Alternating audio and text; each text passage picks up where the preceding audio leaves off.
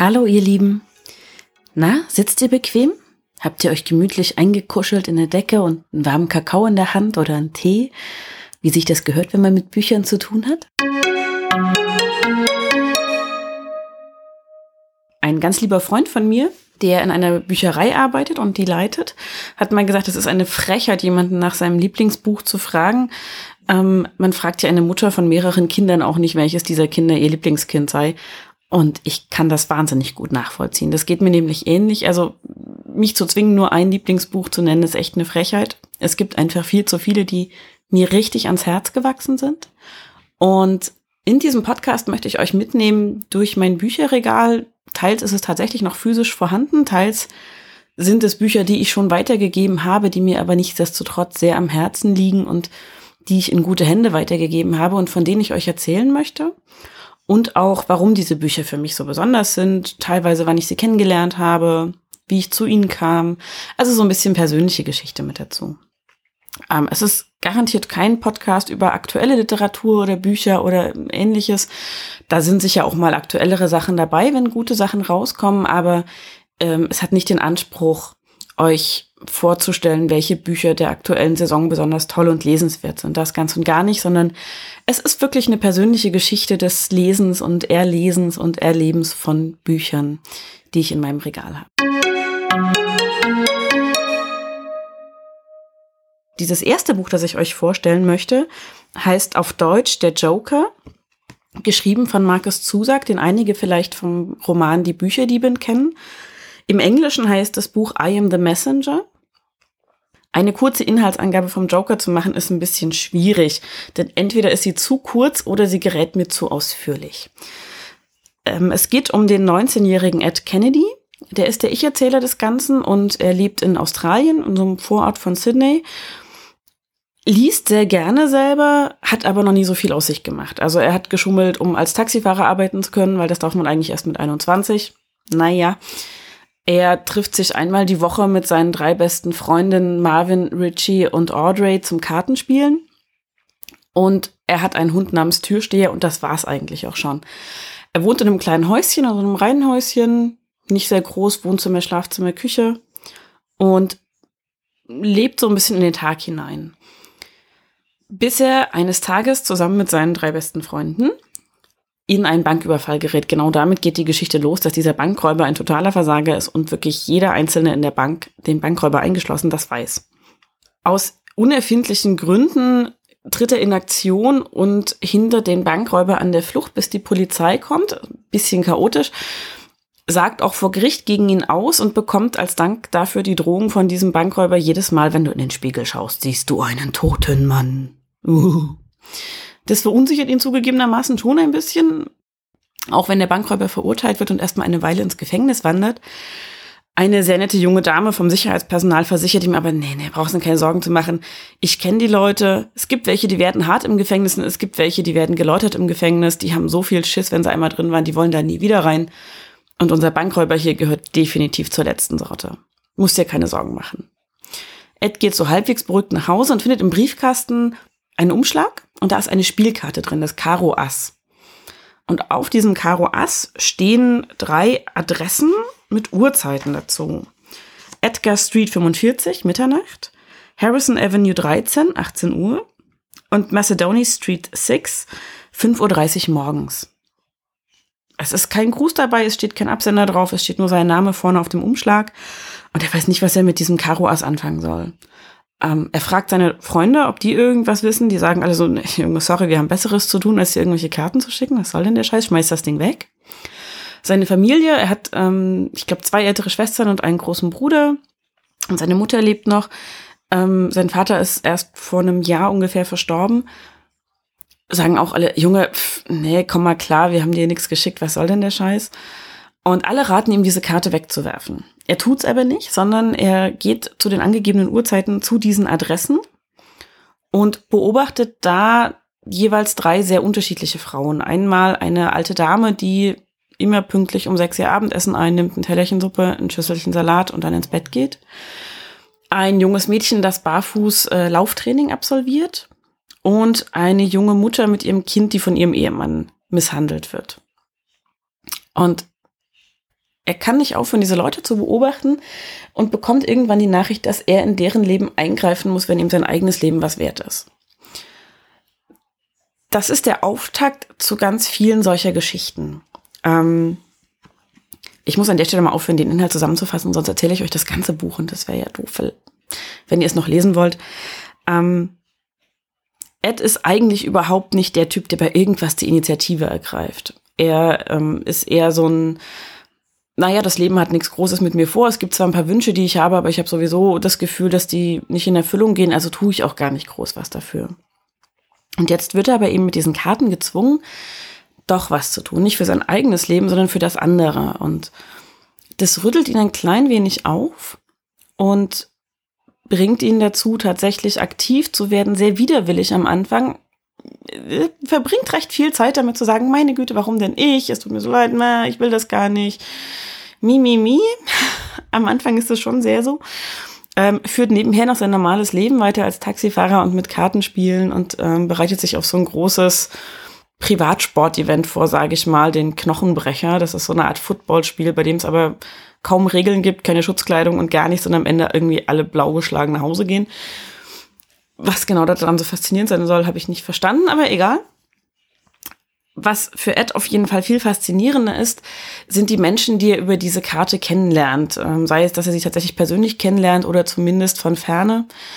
Und er tut für alle drei auf dieser Karte was, die ihm da angegeben wurden, und bekommt prompt die nächste. Und so geht es alle Esser des Kartenspiels durch. Und das Buch heißt am Deutschen nicht umsonst der Joker, so viel sei verraten. Was es für mich zu so einem echten Schatz macht, dieses Buch, ist, dass es voller Geschichten steckt. Weil hinter jeder Person, die auf einer dieser Karten verzeichnet ist, eine Geschichte steckt. Und sie wird uns erzählt. Und teilweise nur kurz angerissen, teilweise sehr ausführlich erzählt. Und dazu bekommen wir Eds Geschichte und die Geschichte all seiner Freunde, ein bisschen die Geschichte seiner Familie. Und all diese Figuren wachsen einem auf die eine oder andere Art ans Herz. Und sie sind sehr unterschiedlich, sie zeigen einfach das Leben in ihrer kompletten Vielfalt, was ich wahnsinnig schön finde. Und dazu kommt, dass Markus Zusack einen unfassbar großartigen Schreibstil hat. Im Gegensatz zur Bücherdiebin, das wahrscheinlich die meisten kennen, klar, es ist auch verfilmt worden und hat viel Aufsehen bekommen, ähm, Aufsehen erregt, ähm, weil es eine sehr interessante Art und Weise war, eine Geschichte aus ähm, der Zeit des Dritt Zweiten Weltkriegs, des Dritten Reichs zu erzählen. Und ich finde die Bücher, die man ein großartiges Buch, aber der Joker gefällt mir besser, weil er einfach viel positiver ist. Ähm, ursprünglich ist es ähm, im Englischen 2002 erschienen, also die australische Originalausgabe, weil Markus Zusack aus Australien kommt. Als Taschenbuch bei CBT ist es im November 2008 erschienen. Das ist ziemlich genau gewesen ein Jahr, nachdem ich ähm, meine erste richtige Stelle angetreten habe in der Schiller-Buchhandlung in Stuttgart, wo ich die Kinder- und Jugendbuchabteilung betreut habe. Und natürlich habe ich alles gelesen, was ich irgendwie in die Finger kriegen konnte, um möglichst gut beraten zu können im Laden. Und auch, weil ich natürlich einfach lesehungrig bin. Hallo, ich bin eine Leseratte. Und den Joker gab es damals nicht als Leseexemplar, aber ich habe einen sehr netten Vertreter gehabt ähm, bei CBT, der mir das angeboten hat, das Buch, mir das zu schicken als Leseexemplar, wie das Buchhändlerinnen oft kriegen. Ich habe das dankend angenommen, weil ich die Bücher, die bin schon kannte und sehr angetan war von dem Roman. Und ich war hin und weg. Ich habe das mit nach Hause genommen, ich habe die Nacht durchgelesen, das weiß ich noch, weil ich nicht aufhören konnte, was einfach wahnsinnig spannend war. Was passiert? Man will wissen, woher kommen diese Karten, die Ed geschickt bekommt? Wer steckt dahinter? Was sind das alles für Menschen, mit denen er zu tun hat? Wie, wie löst er die Probleme der Leute, auf die er trifft? Was sind das überhaupt für Probleme? Kann er die erkennen? Kann er da überhaupt wirklich irgendwas tun an dem konkreten Problem? Oder ist es vielleicht manchmal einfach nur hilfreich, dass er da ist und zuhört? Es ist ganz viel drin, von dem ich mir gewünscht hätte, ich hätte es eher bekommen. Ähm, ich bin Jahrgang 83, das heißt, ich müsste 25 gewesen sein, als das Buch rauskam. Ja, 25, genau. Und ich habe definitiv mir gewünscht, dass ich so ein Buch mit 15 schon in die Finger bekommen hätte. Weil es einfach ähm, auf eine ganz schöne, subtile und liebenswerte Art und Weise zeigt, dass man natürlich sein Leben so vor sich hinleben kann, wie er das am Anfang des Buches tut, dass die guten Dinge aber erst passieren, wenn man selber aktiv wird, wenn man, wenn man losgeht, wenn man sich mit Menschen auseinandersetzt, sich auf sie einlässt, mal genauer hinschaut, was ist mit denen, was ist mit mir, wenn ich mit denen zu tun habe, wie funktioniert Familie, was für Krisen kann es geben, was ist, was ist auch wirklich wichtig, ähm, worauf können wir den Fokus legen? Und das meint nicht nur die großen Dinge, so von wegen die große Liebe finden und einen Beruf finden, der einen glücklich macht oder irgendwas, sondern es meint auch die Dinge, die den Alltag am Laufen haben. Und das hat mir damals sehr gut getan, weil ich, ähm, wie gesagt, ich hab, war das erste Jahr in der Schiller-Buchhandlung, bin dazu von Erfurt nach Stuttgart gezogen und kannte eigentlich niemanden in Stuttgart. Also ich bin wirklich wegen der Arbeit hergezogen. Und dazu muss man sagen, dass ich viele interessante Begegnungen hatte in den ersten Wochen, die ich hier in Stuttgart war. Eine meiner liebsten war tatsächlich ich stand mit einem Kunden an der Kasse, wir plauderten ein bisschen nebenher und äh, meinte, sie kommen aber nicht von hier, ne? Sie haben so gar keinen schwäbischen Akzent. Ich so, nee, ich komme aus Erfurt. Und sein Kommentar war, na, da haben sie aber Glück, dass sie hier gelandet sind. Und ich musste mich echt zusammenreißen, nicht loszuschreien. Ich weiß nicht, ob ihr Stuttgart und Erfurt kennt, also beide Städte. Erfurt ist hat einfach das große Glück gehabt, im Zweiten Weltkrieg so gut wie gar nicht zerstört worden zu sein. Das heißt, wir haben einfach einen Stadtkern, dessen Substanz noch aus dem Mittelalter stammt größtenteils. Wir haben wunderschöne kleine verwinkelte Fachwerkhäuser. Die Gassen sind alle kreuz und quer, sind nicht nach einem Plan angelegt und ähnliches. Es ist richtig, richtig toll und nach der Wende ist viel gemacht worden, was diese Stadt wirklich schön macht. Auch moderne Sachen, die sich aber perfekt ans Stadtbild einfügen, wenn ihr mich fragt. Und ich bin einfach immer wieder so ein bisschen verliebt in meine Heimatstadt, muss ich ganz ehrlich sagen. Ich bin in Erfurt geboren und groß geworden und äh, würde mich da wahrscheinlich in vielen Ecken immer noch verlaufen, weil ich einfach einen grottenschlechten Orientierungssinn habe und alles so verwinkelt ist. Aber dafür entdeckt man wirklich in jedem Winkel, wenn man sich verläuft, irgendwie noch ein schönes Haus und eine niedliche Kneipe und irgendwie einen süßen kleinen Laden, der noch Inhaber geführt ist und irgendwie was Besonderes hat. Und es ist einfach eine ganz charmante, verzauberte kleine Stadt. Und Stuttgart ist ziemlich zerstört worden im Zweiten Weltkrieg und ist so in den 60er, 70er Jahren größtenteils wieder aufgebaut worden. Also beziehungsweise die Gebäude, die damals gebaut wurden, stehen halt noch und das ist halt so ein Betonschick. Also lauter gerade Betonfassaden und gerade Straßen und alles irgendwie so halb mit dem Lineal gezogen und es gibt auch in Stuttgart spannende Bauten. Es gibt hier viele Jugendstilgebäude, das will ich gar nicht abstreiten, aber die muss man echt finden. Also in Erfurt läuft man los und kann sich quasi nicht retten vor schöner Architektur und in Stuttgart ist es irgendwie so ein bisschen, ach guck, endlich mal was Schönes. Und dieser Kommentar, da haben sie aber Glück, dass sie hier gelandet sind von meinem Kunden, war echt so, wo ich dachte so, oh, ich wette, sie kennen Erfurt nicht. Ich habe dann auch mal nachgefragt, ob er schon mal da gewesen ist. Und er sagt natürlich, nee. Und ich habe dann, ich musste mir echt auf die Zunge beißen, um ihm keinen Vortrag darüber zu halten, wie schön Erfurt ist. Und es hat mich so ein bisschen naja, so ein bisschen einsam zurückgelassen in dem ersten Jahr in Stuttgart. Also ich habe sehr nette Kolleginnen gehabt, mit denen ich mich gut verstanden habe, aber ähm, im Gegensatz zu meiner Ausbildungsstelle in Erfurt haben alle einander gesiezt. Alle, immer. Und ich natürlich auch alle gesiezt. Und das schafft immer so eine gewisse Distanz, selbst wenn man mit den Leuten auf Arbeit zu tun hat. Und ähm, es gab eine Kollegin, mit der bin ich im Frühjahr aufgetaut. Ähm, was heißt aufgetaut? Wir haben uns gut verstanden, aber so das Du kam dann im Frühjahr. Und ähm, das ist die Nathalie und die ist äh, nach wie vor eine meiner engsten Freundinnen. Wir arbeiten auch noch zusammen, während diese Aufnahme läuft. Das ist noch Februar.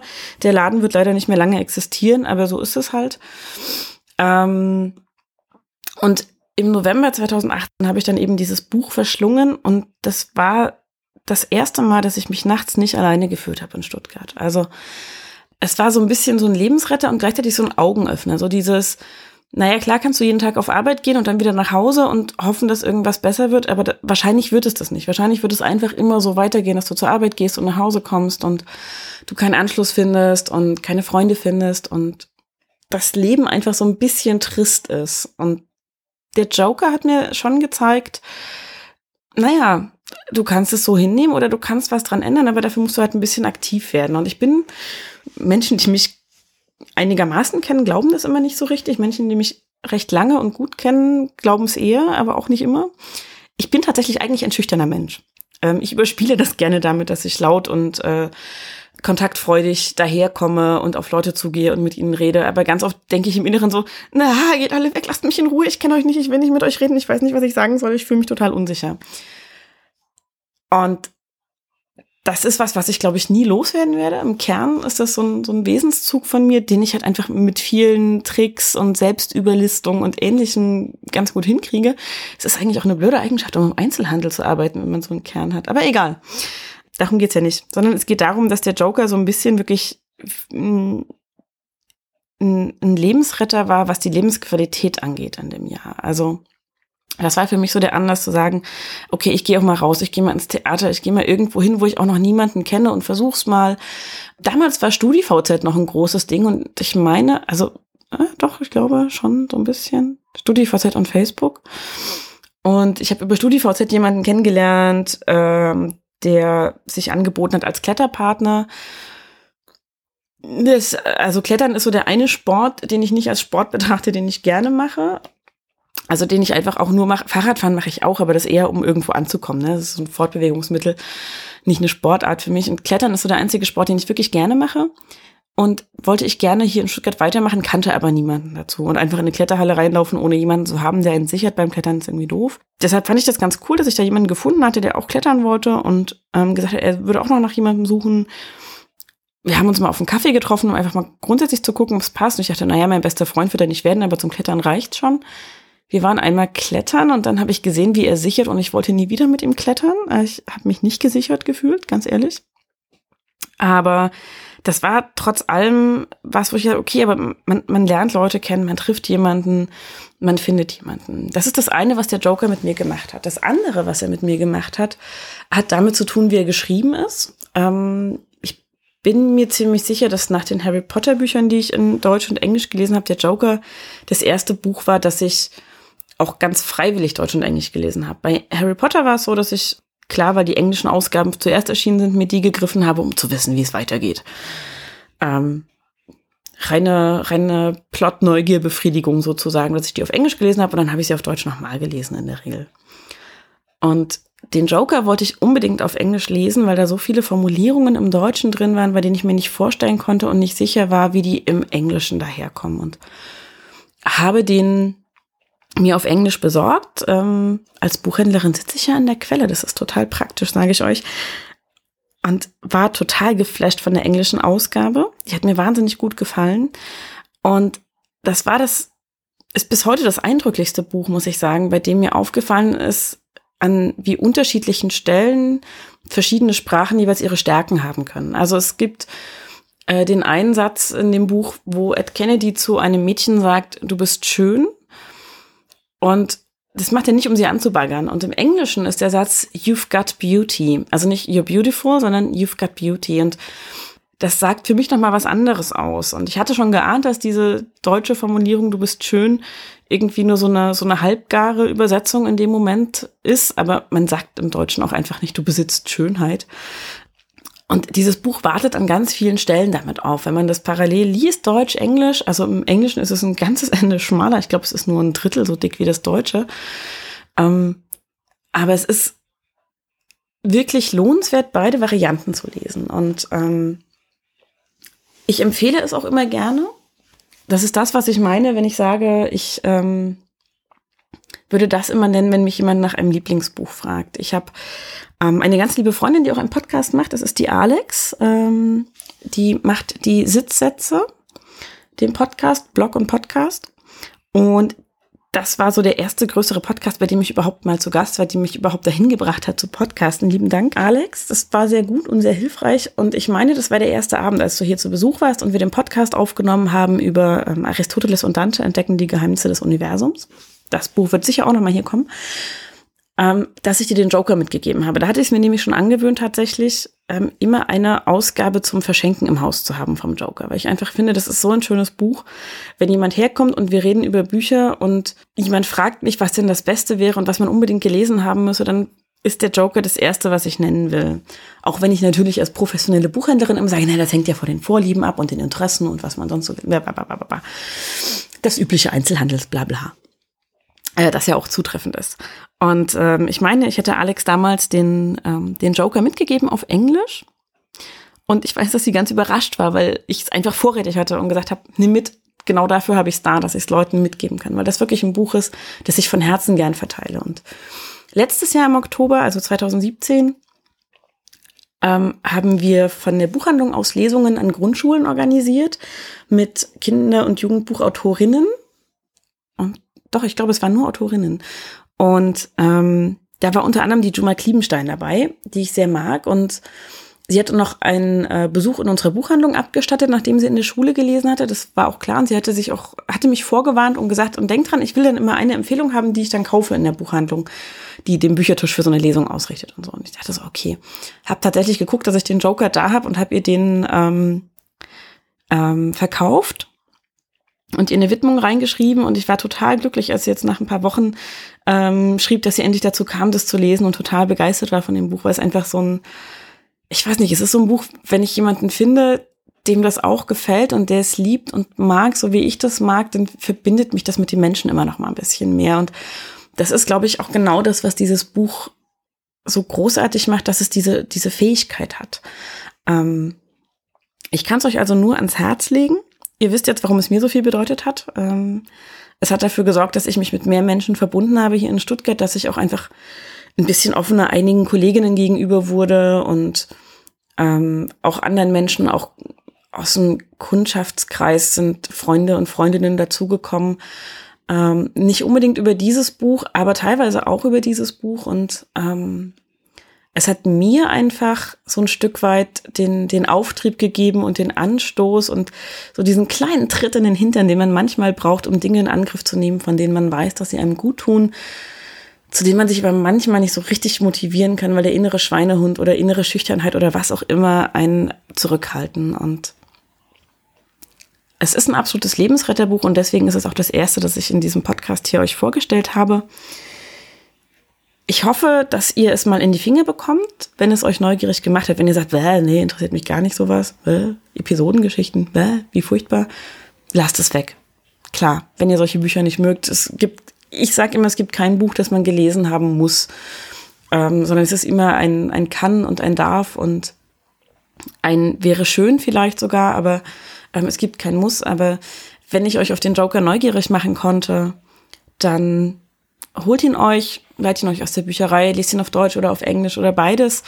Am besten tatsächlich beides, finde ich, weil wie gesagt, die Sprachen in jeweils unterschiedlichen Situationen treffender, prägnanter oder schöner sind. Und genießt dieses Buch und ich würde mich freuen, falls es jemand von euch kennt und auch mag, wenn ihr mir Rückmeldung gebt, müsst ihr aber natürlich nicht, wenn ihr keine Lust habt. Ansonsten genießt den Tag, genießt das Buch, das ihr gerade lest, wenn ihr könnt. Ähm, wenn ihr es nicht könnt, ich sage immer, die Zeit ist zu kurz, um sie mit schlechten Büchern zu verbringen. Und ich hoffe, wir hören uns bald wieder. Tschüss.